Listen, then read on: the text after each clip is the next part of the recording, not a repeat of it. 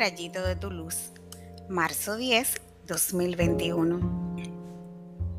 Pero quien los cumpla y enseñe será grande en el reino de los cielos. Mateo 5, del 17 al 19.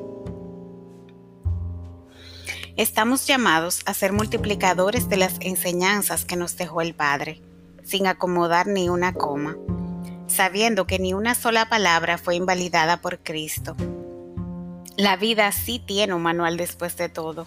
Aleluya.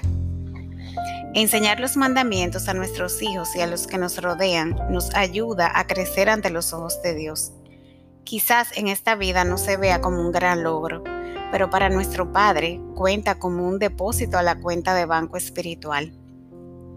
Busquemos ser grandes en el, en el cielo para que el reino de Dios venga a nosotros en la tierra como en el cielo podemos contribuir a un mundo mejor, pues la plenitud del hombre está en seguir las leyes de convivencia que nos dejó Jesús.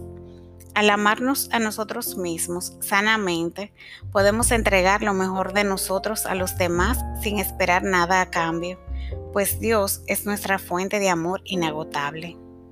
Oremos. Señor, gracias por entregarme 10 pasos para alcanzar las grandezas sin remordimientos. Cuando mis fuerzas me fallen, pon tú las gracias necesarias para cumplirlas.